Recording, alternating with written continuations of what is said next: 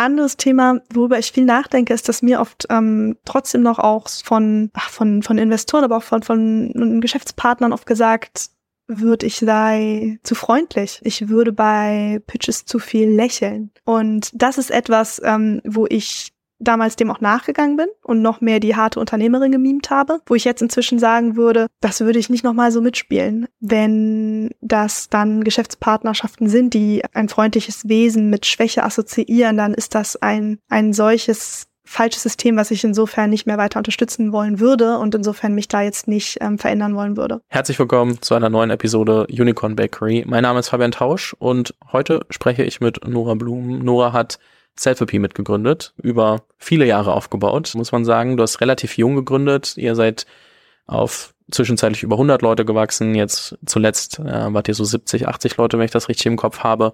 Habt mehr als 20 Millionen von Investoren eingesammelt, habt sehr viele Kurse zertifizieren lassen. Und was meine ich damit?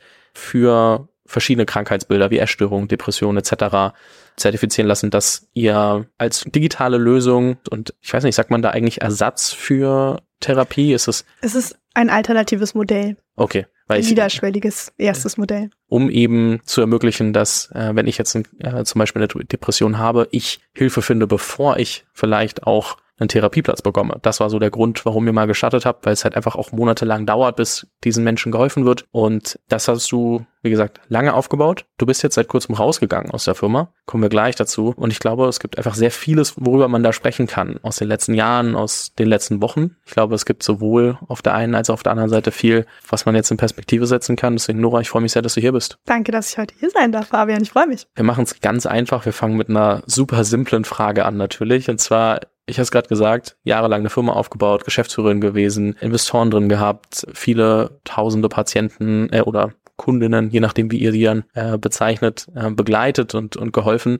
Warum war jetzt der richtige Zeitpunkt, diese Firma, deine Firma, dein Baby zu verlassen? Seit Jahren lege ich großen Wert auf meinen Schlaf und versuche vieles, um diesen zu optimieren, weil ich weiß, dass ich ausgeschlafen deutlich konzentrierter und leistungsfähiger bin. Und ich denke, dieses Gefühl kennst du als Gründer auch. Doch meine Wohnung heizt sich im Sommer extrem auf und ich schlafe dementsprechend schlechter. Deswegen freue ich mich sehr, dass die heutige Episode von 8 Sleep präsentiert wird.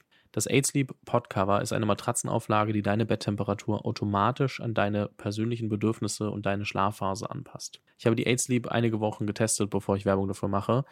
Seit ich meine 8 Sleep habe, freue ich mich jeden Abend darauf, ins Bett zu gehen, weil ich weiß, das Bett ist vorgekühlt und das Gefühl, sich ins kalte Bett zu legen und zu merken, wie der Körper herunterfährt, ist einfach ungeschlagen.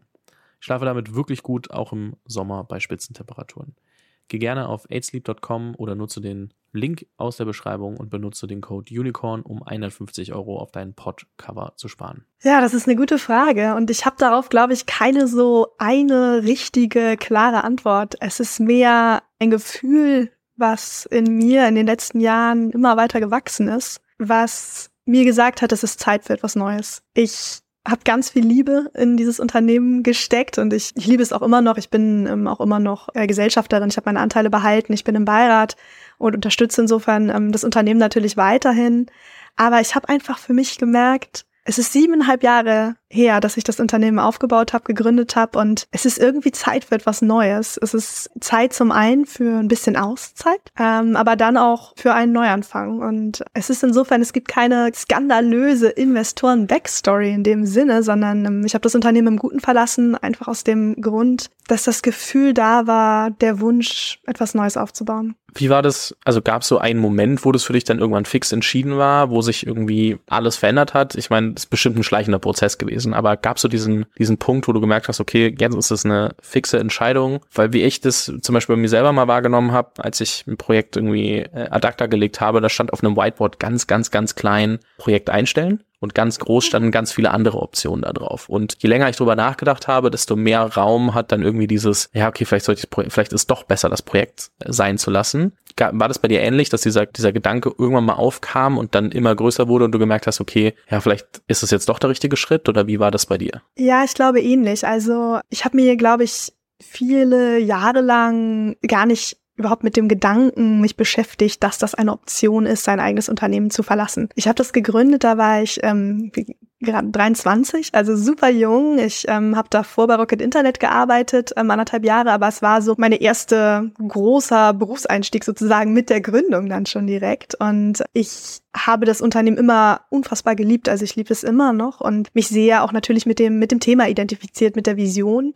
Es war mir immer super wichtig, nicht etwas aufzubauen, einfach nur um etwas aufzubauen, sondern ich wollte genau das machen. Ich wollte Menschen mit psychischen Erkrankungen helfen. Und insofern habe ich mich als ja, Psychologin eigentlich auch immer sehr mit dem Unternehmen identifiziert und natürlich auch letztendlich alle meine Zeit in dieses Unternehmen gesteckt. Also ähm, als Gründerin, ich habe gerade die ersten Jahre, also eigentlich nur gearbeitet. Ähm, ich wollte auch, also ich, ich hatte auch diesen inneren Drive. Ich wollte eigentlich wirklich 24/7 arbeiten. Ich war immer im Kopf irgendwie damit beschäftigt, wie wir Self-P weiterentwickeln können, wie es dem Team geht, ähm, wie wir wie wir unsere ähm, Therapiekurse von den Krankenkassen erstattet bekommen, sodass die Patientinnen und Patienten nicht dafür zahlen müssen, was für uns super wichtig war, weil ich immer wollte, dass psychische Gesundheit nicht vom Geldbeutel abhängt. Und ich habe mich so verschmolzen gefühlt mit dem Unternehmen, so sehr ähm, als das Unternehmen als auch als Teil meiner Identität ähm, wahrgenommen und so war es auch und es war wunderschön, so dass ich mir gar nicht ähm, auch nur den Gedanken erlaubt habe, darüber nachzudenken, dass ich ja mein eigenes Unternehmen verlassen könnte. Und ich glaube, dann sind so Schritt für Schritt verschiedene Dinge passiert. Ich glaube, natürlich kommt der das erste Mal so ein Gedanke in so stressigen Phasen, wo du so denkst, boah, Investoren machen Druck, ähm, Umsatz ist gerade nicht mega gut. Ich meine, äh, Team. Schwierigkeiten gibt's auch in, in einer siebeneinhalbjährigen Unternehmung immer wieder.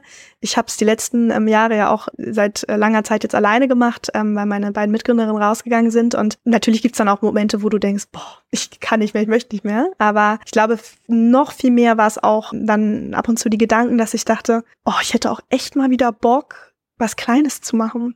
Weil die Aufgaben, die du hast als Geschäftsführerin von einem Unternehmen mit irgendwie 70, 80, 100 Mitarbeitenden, die sind ganz anders als die, die du hattest, ähm, als du gegründet hast. Ich mache mir super gerne meine Hände schmutzig. Ich bin ein extrem ungeduldiger Mensch ich muss mich immer sehr zurückhalten, nicht zu sagen, oh, ich mache es einfach selber. Und du machst ja dann irgendwann nur noch Managementaufgaben und fürs Personalgespräche und machst die Strategie, aber du, du machst gar nicht mehr so viel ähm, deine Hände schmutzig und das hat mir gefehlt. Aber wenn ich es gemacht habe, dann ist das kannst du nicht machen. Das ist Micromanagement so und du kannst den Leuten auch nicht in deinen Teams so auf die Füße treten und ich habe mich oft so ein bisschen frustriert gefühlt, weil ich gedacht habe, boah, ich kann die Landingpage doch einfach am Wochenende selber kurz aufsetzen oder kann ich nicht kurz einfach mal diese 20 Kassen anrufen oder was auch immer. Aber das geht so nicht. Also das kannst du nicht als Geschäftsführerin so machen und mir hat's gefehlt, diese Anfangszeit. Also mir hat's gefehlt, dieses Hands-on, alles selbst, in einem kleinen Team. Und ich hatte einfach wieder Lust auf sowas. Und das ja, das hat dann irgendwann mehr und mehr dazu ähm, geführt, dass ich gedacht habe, boah, wie lange will ich das eigentlich hier noch machen, so sehr ich es liebe. Und es ist dann in der Tat von außen gewesen, dass mir jemand gesagt hat, also mein damaliger ähm, Coach oder mein, mein, meine Coachin, die immer noch meine Coachin ist, die gesagt hat, Nora, du kannst übrigens auch irgendwann gehen. Und das war das erste Mal, dass ich überhaupt darüber nachgedacht habe und ähm, mir diesen Gedanken überhaupt erlaubt habe. Und dann war es in der Tat danach noch ein sehr, sehr langer Prozess, weil es für mich eben auch sehr wichtig war, dass das Unternehmen irgendwie stabil steht, dass mein, mein Nachfolger gut eingearbeitet ist und dass es irgendwie in Ordnung ist mit allen, ja. Finde ich spannend, dass du sagst, okay, es war so eine Zeit lang halt auch wirklich deine Identität und ist ja auch logisch und irgendwann realisiert man dann, okay, vielleicht bin ich nicht meine Firma und bei manchen beginnt das dann, wenn man merkt, okay, warte mal, irgendwie in schwierigen Phasen, aber auch in, in Hochphasen so, mein, ja, meine Stimmung ist sehr davon abhängig, wie es meiner Firma geht und ich glaube, da beginnt bei manchen so der Prozess von, ist es jetzt sinnvoll, ist es nicht sinnvoll, bis zu einem gewissen Grad hilfreich, weil man dann lernt gegenzusteuern, bei anderen irgendwie vielleicht auch gefährlich, wenn man sich nur davon irgendwie leiten lässt. Was würdest du denn sagen, wenn du jetzt so darüber nachdenkst, das, das, das klingt jetzt wie eine weirde Frage trotzdem, aber hast du das Gefühl, du musstest so einen Teil von dir dann zurückstellen in der Zeit, wo deine Identität Identität die Firma war oder warst du da trotzdem du? Und also ich, weißt du, das ja. ist so eine weirde, weirde Fragestellung, aber ich, ich frage mich das selber ja. immer, wenn ich so über meine eigenen Sachen nachdenke. Inwiefern lässt man so sich selbst ein bisschen vor der Tür, weil man ein Rollenbild, das man von sich selbst im Kopf hat, irgendwie erfüllen möchte, versus kann ich eigentlich das ganze Spektrum, was ich gerade bin, vielleicht auch ausleben? Ja, nee, ist eine gute, ist eine spannende Frage. Ich glaube, also einmal, was du am Anfang gesagt hast mit der, mit der Stimmung, die irgendwie mit der Performance des Unternehmens einhergeht, das hatte ich auf jeden Fall auch in, in Phasen, wo ich wirklich sehr stark mit dem Unternehmen identifiziert war. Da meine Freundin mir gesagt, so, kannst du uns Zugang zu einem Dashboard geben, weil dann wissen wir, wie du drauf bist, so. und wenn wir gute Zahlen hatten, dann war ich bestens gelaunt und wenn nicht, dann war ich so ein bisschen so, mm, das, äh, das war auf jeden Fall in Zeiten so, aber zu deiner eigentlichen Frage, ich glaube schon, dass man oder dass, dass ich zumindest als ähm, Unternehmerin auch Aspekte meiner Persönlichkeit über lange Zeiträume auch zurückgestellt habe, auf jeden Fall. Ich glaube, Selfie als Firma mit ähm, wirklich einer tollen Vision und auf jeden Fall immer mit den richtigen Werten hat mir ganz viel erlaubt mitzunehmen. Ich bin eine sehr passionierte Persönlichkeit, glaube ich, und ähm, liebe dieses Thema und das konnte ich immer genauso ähm, in die Firma mit reintragen. Aber ich war auch immer in der Rolle der Geschäftsführerin. Und das bedeutet, dass du auch, aber weniger Larifari albern sein kannst. Und ich, ich würde sagen, dass ich zu Hause eher so der Clown bin. Und das durfte ich nicht sein in der Firma oder weniger. Oder ich habe es mir zumindest nicht in dem Maße erlaubt. Du, du musst immer schon ein Maß an Professionalität natürlich ausstrahlen. Und als Privatperson bin ich sehr unordentlich. Ich gehe unfassbar gerne feiern bis in die Morgenstunden. Ich ähm, lach meistens viel zu laut, so dass sich Leute, die mit mir zusammen sind, eher schämen. Und das sind so Eigenschaften, glaube ich, die ich auf jeden Fall in der, in der Phase auch ähm, des Unternehmertums eher ein bisschen zurückstellen musste. Ich bin außerdem sehr stark harmoniebedürftig.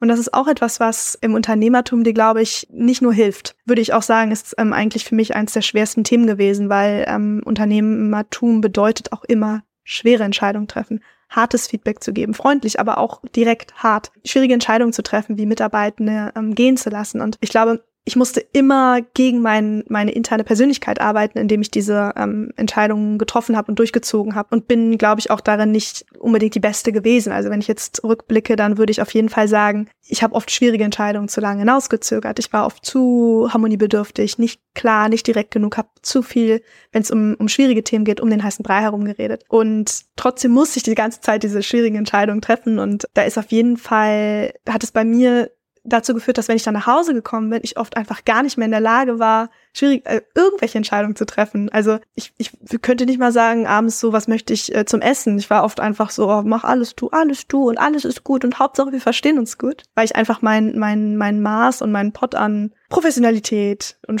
Strukturiertheit und ähm, Härte in, in gewisser Weise oder direkt Zeit schon so ausgebraucht war, ähm, dass ich, dass ich zu Hause dann ein bisschen erschöpft fast war und ähm, ja und alle andere Elemente in, in, in der Firma natürlich ein bisschen zurückgeschraubt habe und musste. Ja. Wenn du darauf so zurückschaust und dass du jetzt sieht man das ja wahrscheinlich ein bisschen klarer, als wenn man mittendrin ist. Ja. Hättest du Dinge anders machen können oder hättest du es trotzdem genau so machen müssen mit, mit all dem Wissen, den du, das du jetzt heute hast, genau zu dieser Fragestellung? Ich glaube, zum Thema Harmoniebedürftigkeit hätte ich mich noch mehr, ähm, sogar noch mehr ähm, die zurückstecken müssen. Also mhm. wäre, hätte noch mehr aus meiner, aus meiner Grundstruktur austreten müssen für das Wohl der Firma, glaube ich. Weil es niemanden was bringt, wenn du zu spät Leute gehen lässt, die eigentlich nicht für die Position passen. Und auch die Leute wollen hartes, direktes Feedback. Freundliches, aber trotzdem direkt. Und ich glaube, ja, da hätte ich sogar noch mehr aus meiner mhm. Urstruktur austreten müssen. Ein anderes Thema, worüber ich viel nachdenke, ist, dass mir oft ähm, trotzdem noch auch von, ach, von, von Investoren, aber auch von, von Geschäftspartnern oft gesagt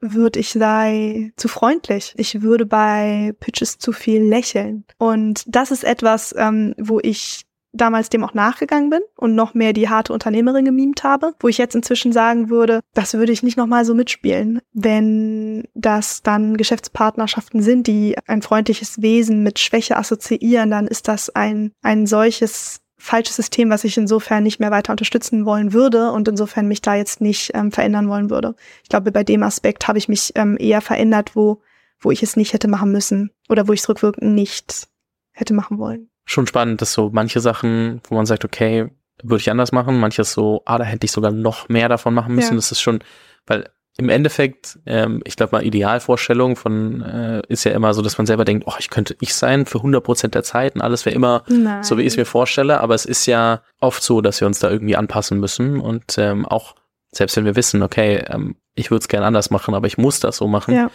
Das ist auch gar nicht so leicht, damit umzugehen im Day-to-Day. -Day. Ja, das stimmt. Ich habe äh, in der Tat Gott, damals im Psychologiestudium meine Masterarbeit darüber geschrieben, dass Menschen gar nicht so stark nur nach ihrer Persönlichkeit ähm, im Leben agieren, sondern ähm, noch viel stärker ähm, danach, welchen Projekten sie nachgehen und welchen Rolle, welche Rolle sie im Leben ausführen. Also du kannst beispielsweise sehr introvertiert sein, aber wenn du ein Kind hast und deinen Kindergeburtstag organisieren musst, dann, dann musst du extrovertiert sein, sozusagen. Dann musst du irgendwie eine gute Gastgeberin sein. Und so agieren wir ganz oft gegen unsere Grundstruktur, glaube ich. Und das müssen wir auch, um äh, gewisse Rollen, die uns wichtig sind, zu erfüllen. Und das ist auch meines Erachtens nach vollkommen in Ordnung. Es muss halt im Maß bleiben. Ja, was ich, äh, also kann ich voll nachvollziehen. Ich, ich sag immer, ich bin eigentlich relativ introvertiert, außer ich bin dann irgendwie auf einem Event und ich weiß, ich will diese Person kennenlernen, ja. dann da tue ich alles. Dann, genau also, so. und, und äh, keine Ahnung, bestes Beispiel, Tarek Müller von About You, da war ich, also das war 2017 bei der OMR oder so, äh, wo er so neben der Bühne saß, bin ich hingegangen, habe ihn an der Hose gezogen und nach einem Podcast gefragt. Das ist, das ist halt, weißt du, das ist so, das sind so Sachen, ja. die würde ja. ich im Leben nicht machen. Ich wäre nie der Typ, der draußen mit Musikbox irgendwie rumläuft. Ja. Und äh, also das wäre das Unangenehmste, was man mir tu, äh, antun kann. auch wenn ich in einer Gruppe an Menschen so rumlaufe. Das ja. ist so gar nicht ich. Ich würde das sofort machen. Ja, genau. Also da unterscheiden wir uns, glaube ich, extrem. Ja. Aber äh, wo ich dann schon merke, so wenn ich dann aber weiß, warum es jetzt vielleicht die ja. einzige Option ist, das zu machen, dann so, dann springt man da auch über den Schatten genau. und dann merke ich so, ja, okay, jetzt komm, das genau. machst du mal. Und so trittst du aus deiner Persönlichkeitsstruktur für gewisse Ziele, Projekte raus und das ist auch in Ordnung, ja. Oder die Persönlichkeitsstruktur ist halt einfach je nach, also man hat dann doch mehrere Facetten, die man ja, sich nur manchmal stimmt. nicht eingestehen möchte. Ja, das stimmt. Und äh, man muss halt überlegen, welche Facetten, also es ist wie so, gefühlt wie so Leadership-Styles, ne, so ja.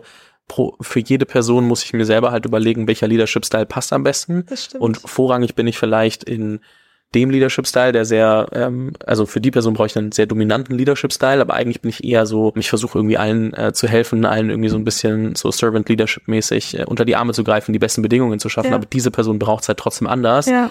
So, dann die Facette hat man wahrscheinlich schon in sich, nur einfach deutlich, deutlich weniger priorisiert ja. und deutlich weniger natürlich. Ja. So denke ich da immer drüber nach und finde das deswegen auch so, so spannend, da, da mal drüber zu sprechen, weil es ist ja oft, man weiß ja doch nur selber, wie man dann in den ganzen Situationen tickt ja, und kann das, das auch nicht so richtig rüberbringen. Ja, das ist, also es ist wirklich spannend, dass du das fragst, weil ich äh, mich mit dem Thema ähm, jetzt auch nach meinem Ausstieg viel beschäftigt habe, weil ich immer dachte, ich bin schon ich und ich war natürlich auch ich während meiner Unternehmung und im Day-to-Day-Business und danach während Selfie, aber ich merke jetzt, wo ich raus bin, dass, dass da so viel Freigeist und Albernheit und all das irgendwie jetzt plötzlich wieder so aus mir heraus brodelt, wie etwas, was äh, wirklich zu lange ein bisschen eingesperrt war auch ähm, dass ich, dass mich Freunde, Freundinnen äh, darauf ansprechen, oh Gott, was ist denn mit dir los? Hast du Lachgas genommen? Ich weiß nicht, was, was ist los? Und ähm, es ist ein bisschen so wie, als, ja, als, als würde das jetzt endlich Raum bekommen, dadurch, dass ich, dass ich nicht mehr bei Selfie bin. Ja. Und das ist mir so nicht mal, nicht mal aufgefallen.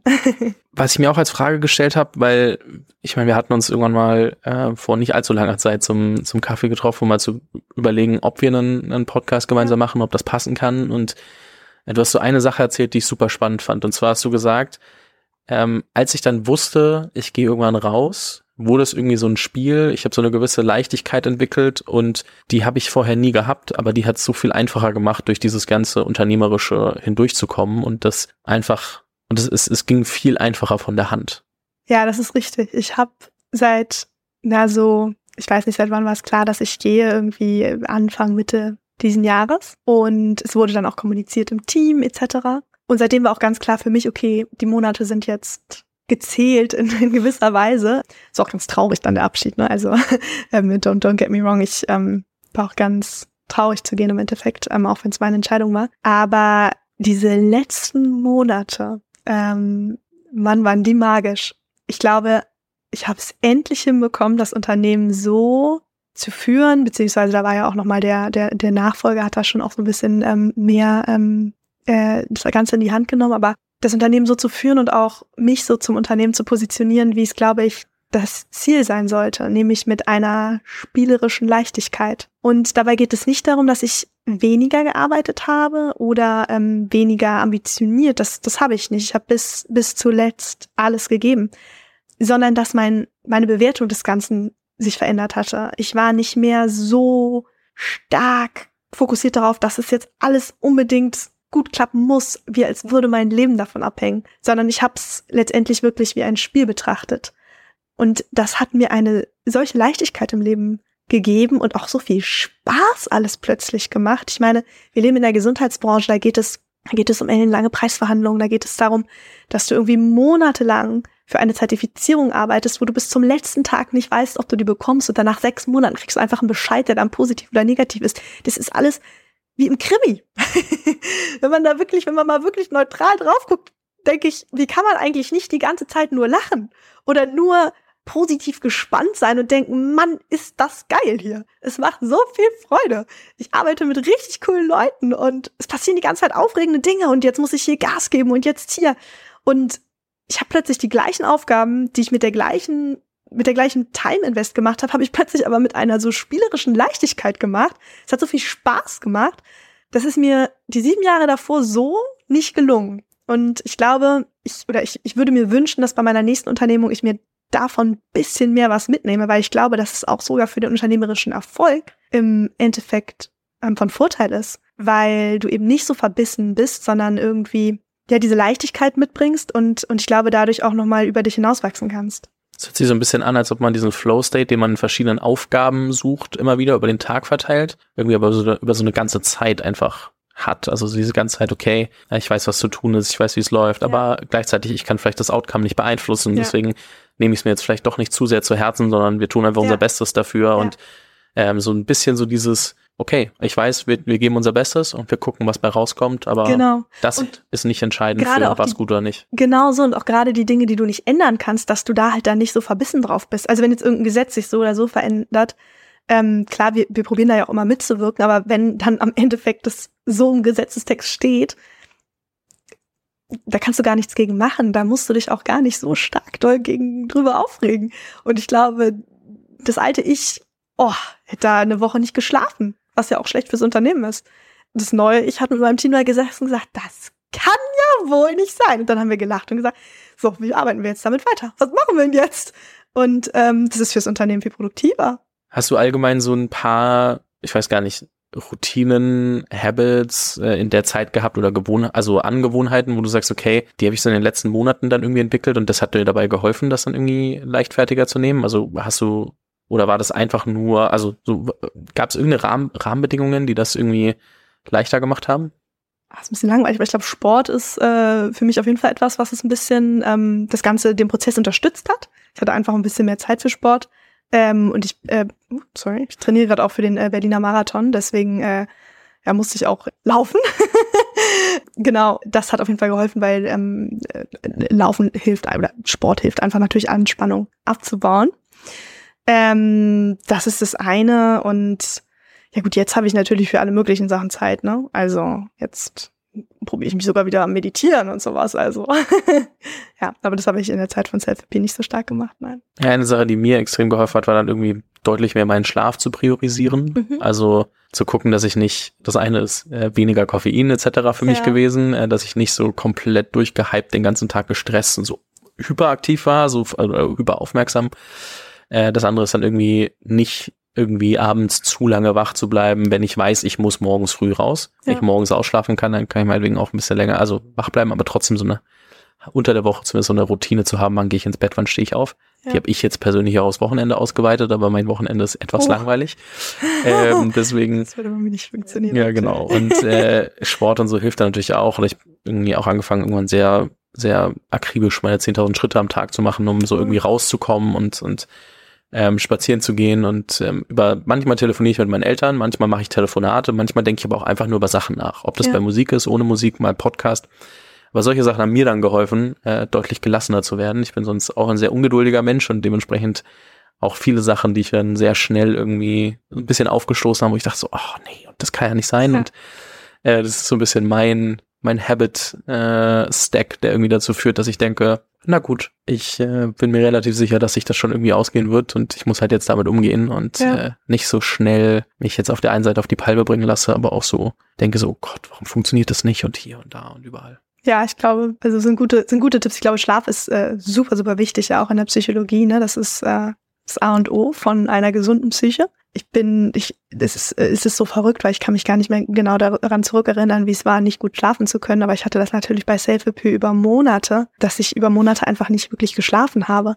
Das kann ich mir jetzt gar nicht mehr vorstellen, ähm, weil ich so eine gute Schläferin bin.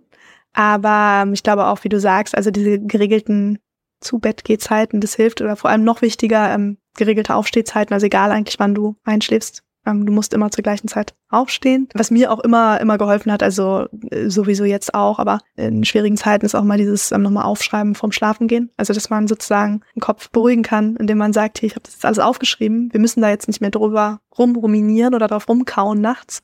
Ähm, es steht ja alles da und wir können uns da morgen dann drum kümmern. Das hilft auf jeden Fall auch. Und gut, natürlich, ähm, also dritter Punkt, der mir auf jeden Fall auch immer geholfen hat, muss ich sagen, ist aber eine sehr unpopuläre ähm, Opinion. Ich arbeite nicht von zu Hause. Mhm.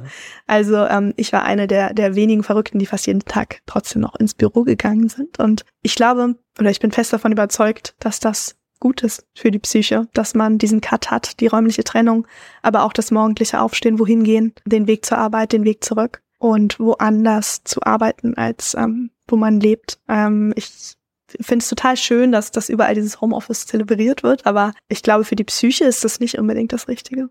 Die heutige Episode wird präsentiert von Aid Sleep. Ich habe ja bereits erwähnt, wie wichtig mir Schlaf ist. Deswegen habe ich mir eine neue Abendroutine angewöhnt. Was mir extrem hilft, ist es zu einer konkreten Zeit ins Bett zu gehen. Abends eine Blaulichtfilterbrille zu tragen, um die Augen bereits etwas zu entlasten und meine Gedanken vor dem Schlafengehen zu sortieren, indem ich journal. Sechs Jahre habe ich zudem überlegt, ob ich mir eine Matratzenauflage kaufen soll, die mein Bett kühlt, da meine Schlafzimmer immer ziemlich warm wurden. Irgendwie sollte ich mal überlegen, welche Wohnung ich eigentlich miete und worauf ich dabei achte. Inzwischen nutze ich das 8 Sleep Podcover, welches auf jedes Bett passt, wie ein Bettlaken und muss mir eingestehen, ich hätte mir das früher gewünscht. Zusätzlich zur Temperatursteuerung, die AidSleep bietet, gibt es ein Schlaftagebuch und die Auswertung deines Schlafs. So kannst du herausfinden, welche Gewohnheiten, wie zum Beispiel ein später Kaffee, deinen Schlaf positiv oder negativ beeinflussen. Das Podcover von AidSleep bietet das ultimative Schlaferlebnis und ich habe das jetzt auch wirklich wochenlang getestet. Die kühlende Technologie des Pods hat mir in diesem Sommer tatsächlich das eine oder andere Mal den Schlaf gerettet. Geh einfach auf aidsleep.com oder nutze den Link aus der Beschreibung. Nutze den Code UNICORN, um 150 Euro auf dein Podcover zu sparen. Ich glaube, es gibt mehrere Punkte. Ähm, also auch so, wenn man dann über Kultur und so nachdenkt, muss man ja. sich halt einfach viele Gedanken machen, um das richtig als Setup hinzukriegen. Dass es nicht für Leute, also gerade für Mitarbeitende wird wie, ah, ich habe nur einen Bildschirm und äh, welche Firma dahinter ist, ist mir eigentlich relativ. Aber auch persönlich, also ich arbeite relativ viel von zu Hause, ja. weil ich meine, offensichtlich, wir sitzen gerade bei mir äh, in der Wohnung im Studio und äh, deswegen. Sehr schöne Wohnung bei.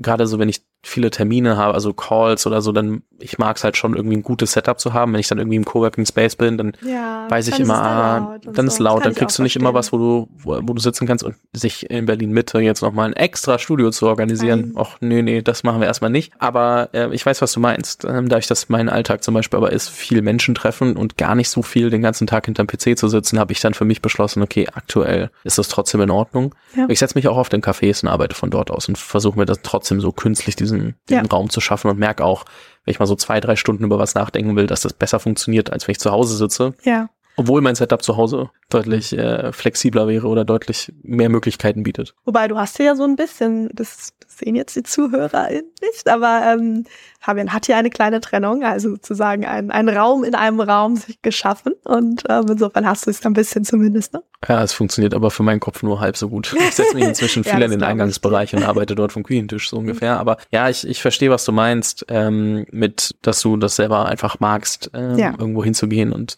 das ist ja auch eigentlich ein Routine-Ding einfach. Ne? Also so, ich gehe los, so, ich muss mich bis da, also du hast eine gewisse Struktur im Tag und diese Struktur hilft dem Kopf einfach, okay, gefühlt lässt du das MacBook einfach auf Arbeit äh, ja, in dem genau. Moment, wenn du zurückkommst. Das machen die meisten Gründer nicht. Und Habe ich natürlich auch nie gemacht. Genau, aber, aber vom Prinzip her ist ja, es erstmal genau. so. Und das ist ein unterstützender Faktor. Kann man ein bisschen, bisschen besser trennen. Ähm, wir haben über viele Sachen, glaube ich, schon gesprochen, die zu meiner nächsten Frage führen, aber ich glaube, ich würde es gerne nochmal konkretisieren, wenn du so auf die Jahre zurückblickst. Welchen, also, weil man schaut immer nur auf, ah, so hat es mal begonnen und da ist es mal rausgekommen und so erfolgreich ist es geworden ja. und ähm, vergisst dann immer so, dass zwischendrin ja meistens so eine richtig harte Phase ist. Also es ist sehr selten so, dass irgendwie alles irgendwie Friede, Freude, Eierkuchen ja. ist und als ihr angefangen habt, ähm, ich, ich weiß noch, so, weil ich Farina auch eine Weile irgendwie kennengelernt habe, als ich nach Berlin gekommen bin, irgendwie und das dann immer so am Rande gesehen habe, was da, was da so passiert ist, die ersten Krankenkassen zu überzeugen und hier. Und da war ja sehr, sehr viel Pain in die erste dabei. Ja. Und die Frage ist so, welchen Preis habt ihr eigentlich gezahlt oder du jetzt vielleicht auch, um zu sagen, okay, wir machen Self-Up erfolgreich? Also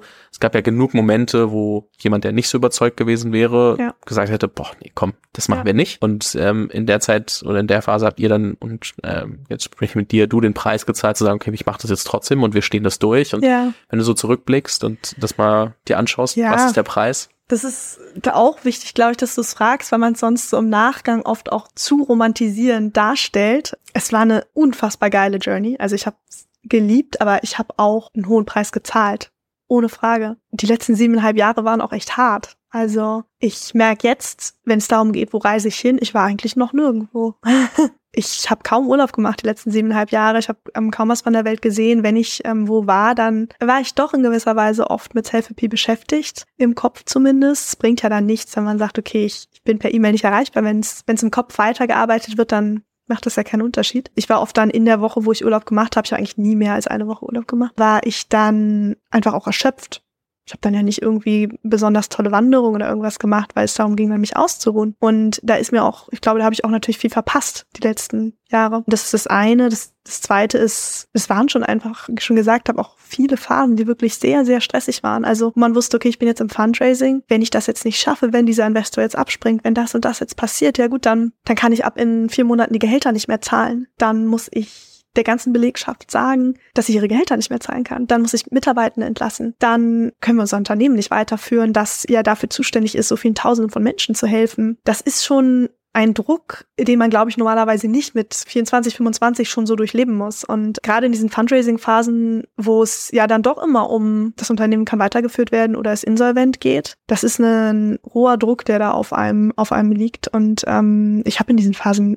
einfach auch ganz normal, einfach wirklich nicht geschlafen gefühlt. Da war es ganz normal, dass ich drei, vier, fünf Mal in der Nacht aufgewacht bin, über Wochen, über Monate. Und das ist schon ein Preis, den man zahlen muss. Beziehungsweise es liegt natürlich dann auch immer an, an der Persönlichkeit selbst. Also wenn ich diese Leistungsantreiber mir nicht hätte, dann, dann wäre es mir ja auch egal, ob wir dann pleite gehen würden, sage ich jetzt mal. Aber ich habe immer mein ganzes Herzblut da reingesteckt und insofern ähm, war es auch einfach oft stressig und ja, siebeneinhalb Jahre, da passiert einiges. Viele Mitarbeitende, gehen gelassen, sind freiwillig gegangen. Das Unternehmen hat viele Ups und Downs mitgemacht, ähm, neue Gesetze, neue Gesetze, die dann nicht gekommen sind, Krankenkassenverträge, die dann zusammengebrochen sind. Das sind auch einfach stressige Phasen, ähm, die dabei sind und ähm, wo man sich wirklich sehr stark einfach wirklich primär mit dem Unternehmen beschäftigt. Ich habe viele Abende mit Freundinnen, mit Freunden auf vielen Partys, war wirklich, glaube ich, oft nur 70 Prozent von mir anwesend, weil 30 Prozent mindestens im Kopf immer noch ein bisschen sich mit Selfie beschäftigt haben. Und ich würde gar nicht sagen, dass ich das so nicht wollte. Das war ja auch irgendwie einfach Teil des Ganzen, aber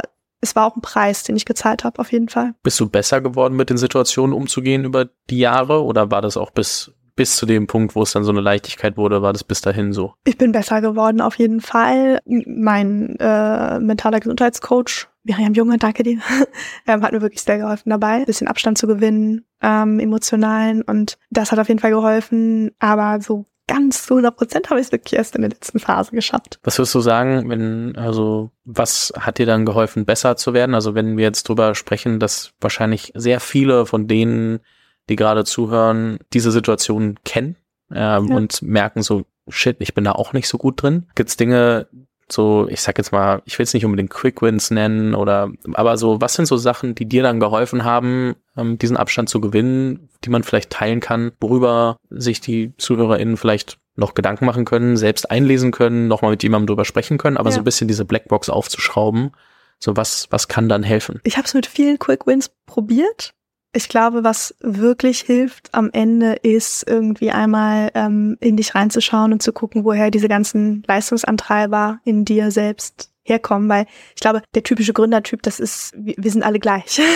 wir haben alle irgendwelche ähm, Antreiber in uns, die sagen, komm, mach's besser, so, du, du kannst es noch besser, noch höher, noch weiter, noch schneller, so. Ich glaube, so jemand, der sagt, oh, machen wir morgen, mache ich heute, ein gutes Pferd springt nicht höher, als es muss, das sind oft dann doch nicht diejenigen, die es schaffen, ein großes Unternehmen aufzubauen. Und viele Gründerinnen und Gründer, die ich kenne, die haben dieses gewisse Leidenspotenzial leider.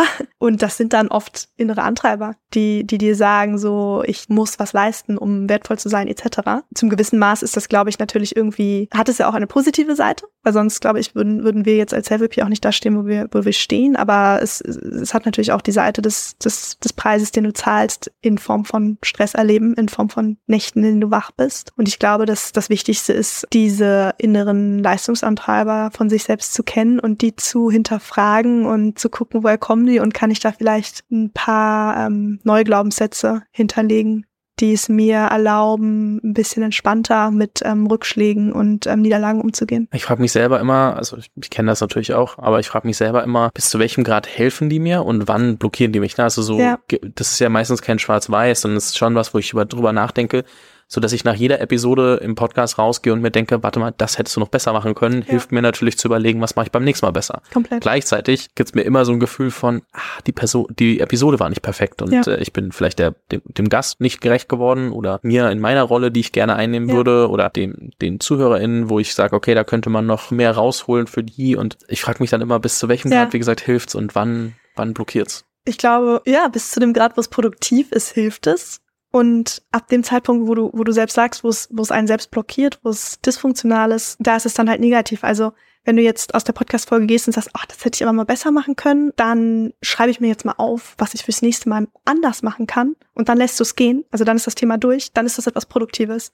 Wenn du jetzt aber den Gedanken schon gefasst hast und den jetzt noch bis abends und noch die nächste Woche durchkaust, das hilft ja wirklich keinem. Das hat ja keinen produktiven Faktor darin, dass du jetzt deswegen auch nicht schläfst. Warum? So, du hast doch schon deine Learnings draus gezogen, lass es doch dann da stehen. Dann geht's halt in eine Richtung, wo es ähm, dysfunktional ist und da den Absprung zu schaffen, ich glaube, das ist, das ist äh, wichtig und das ist, das ist das, worum es geht. Okay, dann ist es aktuell noch ein bisschen mehr auf der produktiven Seite. Das ja, sehr gut. Schon, schon mal nicht schlecht. Das freut mich Fabian. Ich, äh, ich, äh, also ich, da bin ich jetzt erstmal, erstmal happy mit. Was ich auch spannend fand und äh, wir kommen bestimmt gleich nochmal, also weil wir gerade bei Preiszahlen waren, ähm, ich meine am Ende wenn man Investoren mit reinnimmt, zahlt man auch einen gewissen Preis. Ja, auf jeden ähm, Fall. Und du hast schon äh, gesagt, du hast Lust, noch mal was Kleineres zu machen. Du hast auf äh, LinkedIn irgendwann geschrieben, dass das nächste, was du machst, vielleicht keine Investoren beinhaltet. So, wie sind deine Gedanken? Frage eins erstmal, wem würdest du empfehlen, Investoren mit an Bord zu nehmen? Ich glaube, das ist eine Frage, die man öfter mal offen diskutieren kann. Ja. Ich, nicht, und ich sage das vorweg, ähm, dass du es nicht machen musst, nichts davon ist Investoren-Bashing, sondern alles davon ist in Perspektive setzen von einer Entscheidung, die man relativ früh trifft, wo man manchmal in der frühen Phase nicht ganz weiß, wo, wo bringt mich das eigentlich hin. Ja. Und ähm, jetzt retrospektiv kommt das dann als, als Perspektive ja. heraus. Ja, ich glaube, du solltest Investoren und Investorinnen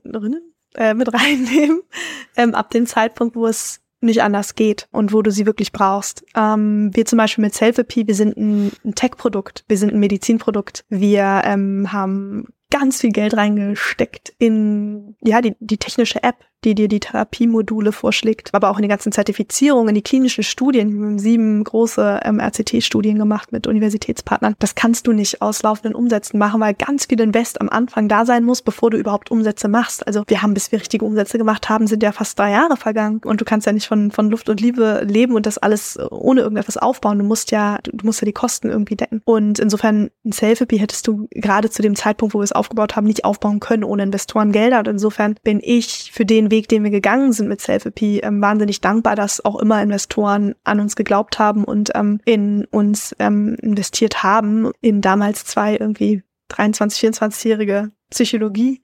Absolventin bin ich sehr dankbar, dass wir immer dieses Vertrauen bekommen haben, auch von, von Geldgebern. Und anders wäre es nicht gegangen. Deswegen kann ich überhaupt nicht pauschal sagen, nimm keine Investoren auf. Aber es gibt halt auch Modelle, die auch ohne Investoren funktionieren. Und dann ist es, glaube ich, nicht das Richtige zu sagen, okay, ich nehme Investoren auf, nur um in der Startup-Bubble irgendwie cool dazustehen, weil ja die Unternehmen gehypt werden, die möglichst große Runden machen und ich nehme möglichst viel Geld auf, weil das ist das, was cool ist. Das ist ja so ein bisschen, würde ich sagen, in unserer Startup-Blase die Währung von, ist es geil oder nicht. So, ne? Je größer die Runde, desto geiler. Und das ist eigentlich ein Trugschuss, finde ich, weil letztendlich geht es doch darum, am Ende profitable Geschäftsmodelle zu bauen. Und diejenigen, die viel Geld aufnehmen müssen, A, bedeutet das, du verwässerst als Gründer hart, als Gründerin.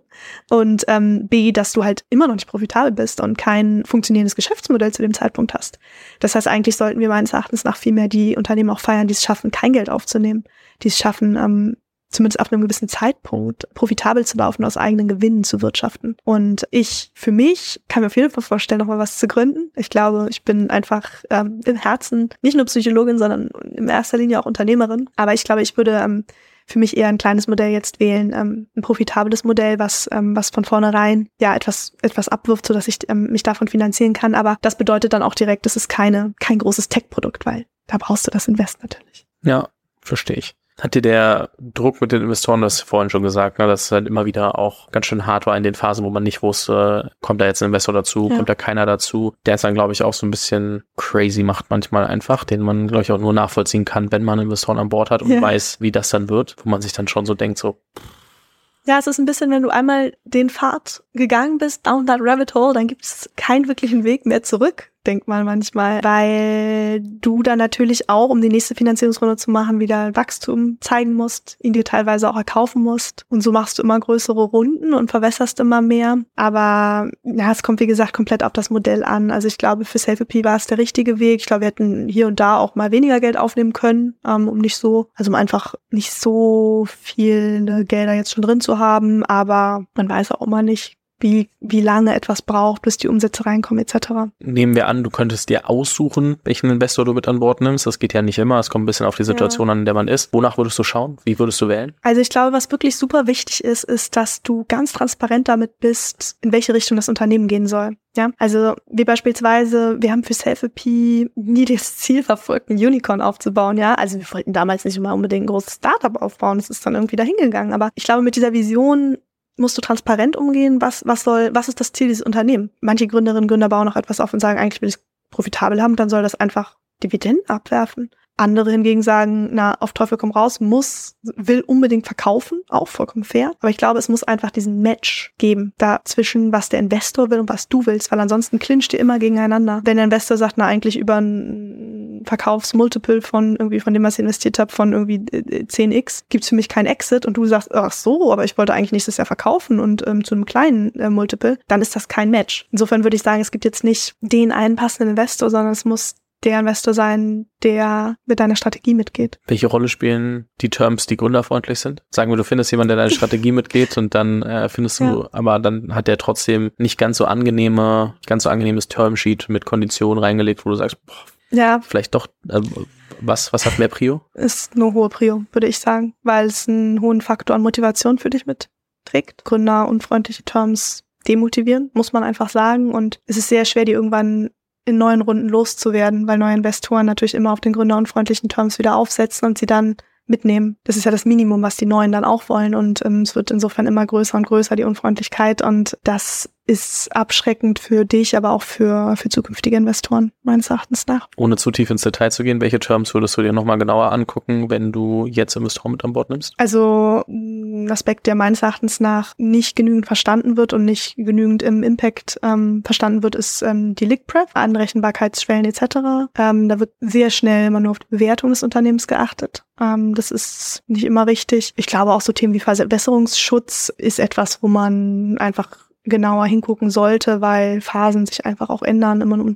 auch im Marktzugang. Ja, also diese ganzen Downward Protection Terms, glaube ich, müssen einfach Gründerinnen und Gründer gut darauf achten, dass das fair, fair ist. Ich will mal ganz kurz wieder zurück zu der persönlicheren Ebene kommen, also mhm. weg von diesen so äh, tief in die äh, einzelnen Bubble. Fallbeispiele. Aber ähm, jetzt, ich meine, du bist eine Weile raus jetzt aus der Firma. Du hast äh, auf LinkedIn so ein bisschen dokumentiert, ähm, was du so gemacht hast, nachdem du äh, unterwegs warst. Wie leicht ist es dir denn gefallen, ähm, als dann das MacBook mal in der Firma geblieben ist, dann auch wirklich sich von dann trotzdem, ich finde, also die Vorstellung so, ja, das ist dann und dann zu Ende und das ist ja dann Tag ja. X und an Tag Y, also X plus eins bin ich da raus. Wie macht der Kopf damit? Also bist du an Tag X plus eins da raus oder wie lange hat es gedauert? Wie war der Prozess, als du da wirklich ja. raus warst und bis du richtig abschalten konntest? Ja, also was mich total überrollt hat in der letzten Woche war meine Traurigkeit, das Unternehmen zu verlassen. Ähm, ich wusste immer, es ist die richtige Entscheidung, aber trotzdem, es war wie eine gut laufende Beziehung zu verlassen, einfach weil man das Gefühl hat, die Beziehung ist jetzt zu Ende und es, es, es geht weiter, aber ohne dass man so einen richtigen, triftigen Grund hat. Und es hat sich ein bisschen angefühlt wie Herzschmerz, gar nicht unbedingt jetzt wegen den Tätigkeiten, die ich ausübe, sondern eher wegen des Teams, muss ich sagen. Ich habe einfach in den letzten siebeneinhalb Jahren wahnsinnig viel Zeit mit den Menschen dort verbracht und ähm, viele unserer Mitarbeitenden sind schon seit fünf, sechs Jahren bei uns und habe die so ins Herz geschlossen und sehe die fast jeden Tag oder interagiere mit denen fast jeden Tag, sehe die häufiger teilweise meine engsten Freundin. Und diese, diese Tagesstruktur aufzugeben, von morgens ins Büro zu gehen, mit den Menschen arbeiten zu dürfen, die ich sehr mag, das hat dann doch einen Abschiedsschmerz in mir hervorgerufen, den ich aber auch schön fand. Also ich war auch dankbar, so traurig sein zu können dafür, dass ich das verlasse, weil das ja auch was heißt, Ähm, nämlich, dass ich ja einfach wirklich ein ganz tolles Team hatte, was ich sehr geliebt habe oder immer noch sehr liebe. Danach aber ist es wirklich so, muss ich sagen, Fabian, Tag zwei, ich war raus. Es, ich habe nicht mehr groß drüber nachgedacht. Ich habe sehr gut abschalten können. Ich habe gar nicht mehr groß irgendwie Businesspläne durchgekaut in meinem Kopf. Ich glaube, was geholfen hat, ist, dass ich ähm, direkt wandern gegangen bin. Ich war ja einen Monat ähm, alleine, also wirklich ganz alleine, wandern in Portugal, ähm, den Fisherman's Trail und habe in Hostels geschlafen und war so wirklich komplett nur für mich. Ich musste wirklich nur auf meine eigenen Bedürfnisse hören. Ich musste jeden Tag einfach neu entscheiden, so wie viele Kilometer will ich wandern, will ich heute wandern oder einen Restday machen. Und das hat so gut getan. Ähm, es war so schön und ich war wirklich komplett raus mit meinen Gedanken. Ich habe auch bei den ersten Wanderungen so ein bisschen überlegt, so ein bisschen mit mir selbst gesprochen, so Selfie gibt es eigentlich zwischen uns noch irgendwas, was wir durcharbeiten müssen. und es war einfach nichts mehr da. Es war einfach dann in Ordnung, auch ähm, raus zu sein und wahnsinnig schön. Jetzt bin ich seit einem Monat äh, zurück in Berlin und muss auch sagen, auch hier fehlt mir die Arbeit bislang noch nicht. Ich ähm, genieße es sehr. Ich mache viel Sport, gehe ins Museum und so schöne Sachen, ins Kino. Ich gehe viel feiern. Ich treffe Freundinnen und Freunde, für die ich sonst kaum Zeit hatte. Und es ist wahnsinnig schön. Ich lese Bücher, viele. Es ist toll. Also mir haben immer alle gesagt, dass sie nicht glauben, dass ich es aushalten werde, nichts zu tun. Jetzt gerade ist eher das Gefühl, oh Gott, wie soll denn der Weg zurück funktionieren? Mann, macht das Spaß, meine Zeit gar nichts zu tun. Ja, schön zu hören. Ich habe das zum Beispiel anders gehört von Leuten, die gesagt haben, ja, ich habe auf einen Exit hingearbeitet, habe die Firma verkauft ja. und dann bin ich in so ein Loch gefallen, weil ich wusste nicht, was danach kommt. Ja, das haben mir auch viele erzählt. Es ist bei mir ehrlicherweise nicht.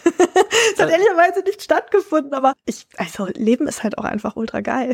ja, das stimmt schon. Das ist aber auch, ist ja auch gut, dass es nicht stattgefunden hat, weil sonst ja. du gerade so einem richtig tiefen Loch, aber ja. ähm, ist schon, schon interessant, dass Menschen da un, also sehr unterschiedlich, unterschiedlich auf solche Szenarien ja. reagieren. Ja. Und ähm, das dann schon, ähm, ja, die einen sagen, okay, funktioniert super. Ja. Endlich habe ich mal Zeit für ein paar andere Dinge. Ja. Die anderen sagen, okay, was mache ich mit all meiner Zeit? So ja. gar nichts mehr haben, wo, wo sie da irgendwie sich drüber freuen können oder einfach wahrscheinlich vielleicht auch überfordert sind mit zu viel Zeit mit sich selbst. Ja, das stimmt. Ja, so, so das sind die Geschichten, die ich ehrlicherweise auch in Masse gehört habe. Deswegen habe ich auch für mich gesagt, okay, ich gehe erstmal direkt wandern, weil das hat irgendwie, was Produktives ist zu viel, aber du, du weißt, wie der Tag strukturiert ist. Du stehst morgens auf, so, du frühstückst was und dann hast du irgendwie sieben Stunden Wanderung vor dir um, und dann kommst du abends an, bist kaputt, isst noch was und fällst dann ins Bett. Ähm, das hat mir, glaube ich, auch bestimmt geholfen am Anfang, diese Struktur und ähm, ich äh, habe wirklich meine, meine Liebe zum Wandern entdeckt. Also kann ich dir wirklich nur sehr empfehlen. Das ist wirklich richtig geil. Aber ich glaube, hier in Berlin hat mir wahrscheinlich geholfen, dass ich auch einfach immer schon auch viele andere Sachen sehr gerne gemocht habe. Also ich, ich kann mich einfach auch mal gut entspannen und ich meine, jetzt ist gerade Marathonvorbereitung. Ähm, ich lese wahnsinnig gerne Bücher. Ich habe super viele Freunde, Freundinnen in Berlin. Bin insofern auch, sitze hier im gemachten Nest. Das ist sehr schön. Und ähm, ja, bin dankbar auf jeden Fall, dass, dass dieses Loch bei mir nicht stattgefunden hat. Ich frage mich gerade, ob, also, ob ein ähnliches Szenario Urlaub ist. Also, dass Leute sagen, okay, mhm. jetzt habe ich eigentlich mal zwei Wochen Urlaub und dann halt da nicht abschalten können. Sie sind natürlich trotzdem noch operativ eingebunden. Ja, das heißt, es ja. hängt schon noch eine gewisse Verantwortung äh, an einem selbst und es gibt viele Rückfragen. Aber ich frage mich, ob die Leute da auch so ein bisschen überfordert sind mit, shit, jetzt habe ich mal so viel Zeit für was anderes. Ja oder ob das daran liegt, dass sie halt eigentlich mental trotzdem noch halb in der, also ja. eigentlich noch voll in der Firma sind, aber jetzt sich zwingen müssen abzuschalten. Ich frage mich, warum es Gründern oft so schwer fällt, mal rauszukommen, abzuschalten und mit so Freizeit zurechtzukommen. Ja. Und ähm, habe gerade überlegt, ob man daraus Parallelen schließen kann, weil am Ende ist das ja schon, also die Zeiten, wo mir dann irgendwie, die mir besonders gut tun, sind schon die Sachen, wo ich mal irgendwie einen halben Tag, Tag, zwei Tage oder länger nicht über das nachgedacht habe, was ich den ganzen Tag eigentlich machen sollte oder will oder wie auch immer. Komplett. Und ich kann das, was du gerade gesagt hast, auch für meine Urlaube leider, also wie ich es jetzt habe, überhaupt nicht bestätigen. Also ich, ich, ich bin diejenige gewesen, die im Urlaub war und trotzdem über die Arbeit nachgedacht hat. Also ich habe es nicht geschafft, im Urlaub abzuschalten damals. Ich glaube, es ist wahrscheinlich das Thema, dass du zu identifiziert bist dann mit dem Unternehmen und ähm, deine Leistungsantreiber trotzdem noch einfach sehr laut sind und sehr da. Das habe ich wirklich erst bis zuletzt irgendwie hingekriegt, die ein bisschen zu reduzieren, indem ich da mehr reingegangen bin und an denen gearbeitet habe. Ich glaube, das ist super wichtig und ich glaube, also ich weiß nicht, ich bin, bin gespannt, wie es jetzt ist, wenn ich vielleicht noch was Neues gründe und dann in Urlaub fahre. Aber ich kann es wirklich nur Gründerinnen, Gründern ans Herz legen, wenn ihr in Urlaub fahrt. Probiert das mal aus mit dem Wandern. Das hat was wahnsinnig Meditatives, also weil es eben nicht dieses, okay, du liegst am Strand und weißt nicht, was du machen sollst, so ungefähr ist so. Und dann gehen ja die Gedanken wieder los, sondern dieses, dieses von A nach B gehen, also jetzt auch nicht so Tagestrips machen, sondern wirklich eine Route wandern, ähm, das verbindet, glaube ich, sehr viele Elemente, die wichtig sind und die gut sind für die Psyche und auch fürs Abschalten. Licht, Natur, Bewegung, ähm, Erschöpfung und ähm, es hat halt auch was Produktives durch das Gehen. Und das kann ich jedem ans Herz legen, also der wirklich mal abschalten will. Ich glaube, das ist wirklich wie so ein Katapult. Und schon kann man ein bisschen besser abschalten. Ich glaube schon. Wir halten fest, wir müssen alle mehr wandern gehen.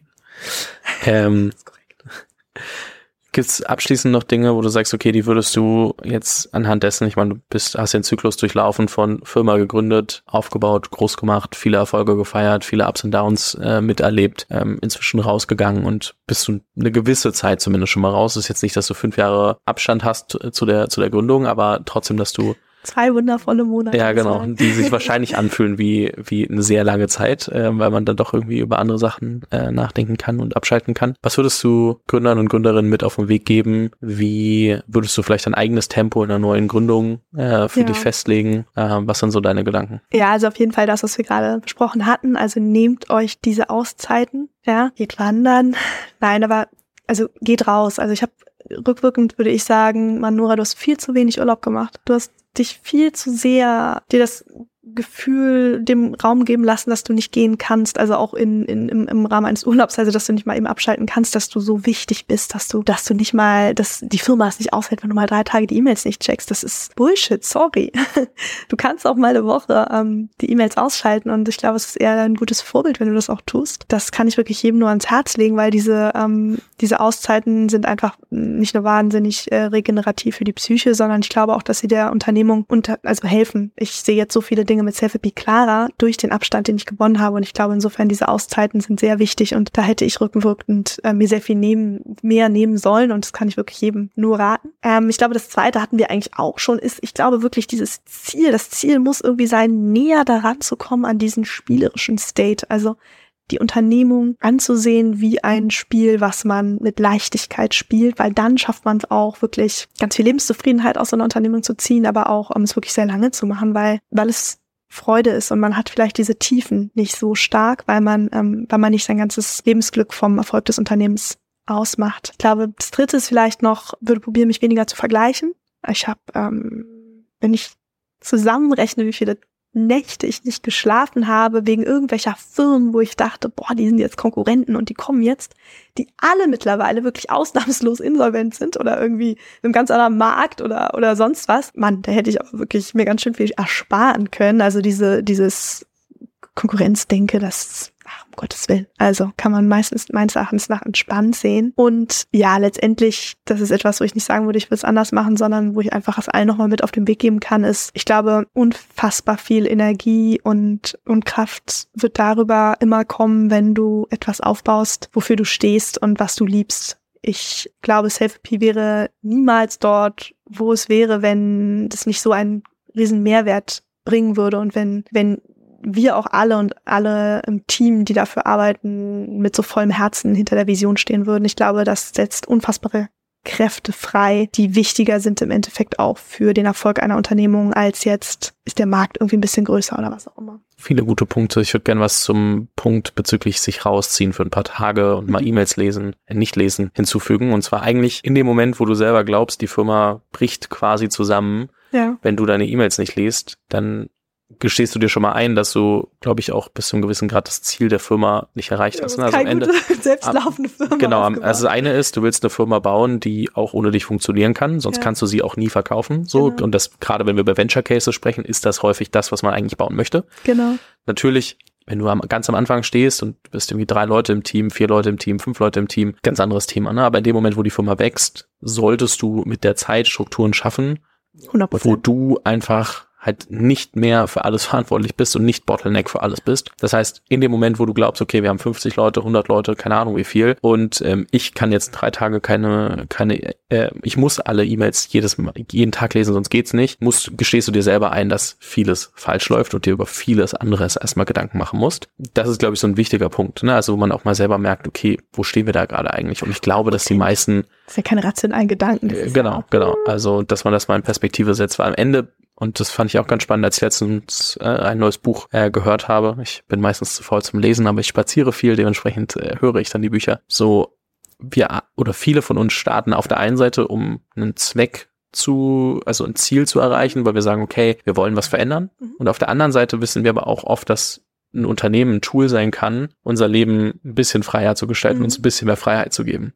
Das Letzte, was wir aber tun, ist uns mehr Freizeit zu nehmen. Also mehr ja. zu sagen, ich blocke mir mal Tage für Urlaub ja. oder und ähm, so was das Buch heißt 10x is easier than 2x. Ähm, das geht mehr so drum, wenn du dich verdoppeln willst, dann musst du einfach mach, versuchst du mehr zu machen von dem, was du gerade eh schon tust. Ja. Bei 10x musst du so ein bisschen überlegen, okay, was sind eigentlich die Sachen, die gerade gut funktionieren? Ja. Wie kann ich mehr davon machen? Kurz zusammengefasst, aber was die halt sagen ist, als Gründer oder Unternehmer musst du halt überlegen, welches sind die Tage, die ich mir frei nehme. Das können die Wochenenden sein, plus irgendwie vielleicht noch ein bisschen Urlaub und die Feiertage so ungefähr. Und die blockst du dir als allererstes. Und da kommt nicht viel dazwischen. Und wenn du das nicht schaffst, dann musst du halt über vieles anderes erstmal nachdenken. Aber die, die sagen halt 150 Tage im Jahr. Das klingt unfassbar viel. Aber wir haben irgendwie 104 Tage im Jahr Wochenende. Ja. Wir haben noch mal einige Feiertage und dann noch mal, wenn du jemand noch mal irgendwie 30 Tage Urlaub hat, was sechs Wochen sind, was in vielen Firmen, glaube ich, äh, normal ist. Manchmal sind es vielleicht vier, manchmal sind es fünf, manchmal sechs, whatever. Aber selbst mit vier Wochen kommst du, glaube ich, nahezu auf die, auf die 150 Tage, äh, knapp drunter. Und das ist schon was, was für alle erstmal so, oh Gott, wie soll ich mir 150 Tage nehmen? Wenn man aber überlegt, dass das eigentlich so der nahezu das ist, was, was, was man standardmäßig egal wo ich arbeite, ja. bekommen könnte, wenn ich meine 28 Tage Urlaub oder was ist der Standard, den man geben muss? Da ich glaube 26. 26. Ähm, also da komme ich schon relativ nah an diese Zeit hin. Und wenn du da denkst, das geht auf gar keinen Fall, dann hast du vieles, worüber du noch nachdenken musst. Ja, auf jeden Fall. Nein, würde ich absolut unterschreiben. Das wäre, glaube ich, auch mein abschließender Punkt, den ich da noch machen wollte. Aber das fand ich gerade so, so passend, das da zu, zu ergänzen. Nur ich bin sehr gespannt, was du die nächsten Monate und Jahre vor dir hast. Erstmal natürlich den Marathon. Deswegen äh, viel Erfolg äh, dabei. Und ähm, ich glaube, also ich verlinke dein LinkedIn. Ich glaube, da dokumentierst du ganz gut, äh, was dich gerade beschäftigt. Da kriegt man, glaube ich, vieles mit. Und ähm, vielen Dank, dass du da so offen heute drüber gesprochen hast, was dich alles beschäftigt. Und ähm, wünsche dir weiterhin viel Erfolg, viel Spaß und ähm, bis bald. Bis bald, Fabian. Danke dir. Die heutige Episode wird präsentiert von AidSleep. AidSleep ist eine Matratzenauflage, die dein Bett automatisch kühlt dir hilft, den Einfluss deiner Gewohnheiten auf deinen Schlaf zu verstehen und einfach ein gutes Schlafgefühl gibt. Zusätzlich dazu finde ich Aid Sleep gerade in kurzen Nächten extrem hilfreich. Auf der einen Seite, weil ich durch die Kühlung tiefer und fester schlafe, auf der anderen Seite, weil ich es gehasst habe, von meinem iPhone aus dem Schlaf gerissen zu werden. Aid Sleep bietet die Möglichkeit, dass die Matratze vibriert und dich anhand deiner Schlafzyklen weckt. Nichts ist nach einer kurzen Nacht schlimmer, als aus dem Tiefschlaf geweckt zu werden und dann sowohl müde als auch verpeilt zu sein. Natürlich lässt sich sowohl die Temperatur als auch der Wecker so konzipieren, dass du und dein Partner bzw. deine Partnerin diese individuell einstellen und somit ein perfektes Schlaferlebnis genießen könnt. Das Podcover von AidSleep bietet meiner Meinung nach wirklich das ultimative Schlaferlebnis. Investiere in den Schlaf, den du verdienst mit dem AidSleep Pod und geh dazu einfach auf aidsleep.com und benutze den Code UNICORN, um 150 Euro auf dein Podcover zu sparen.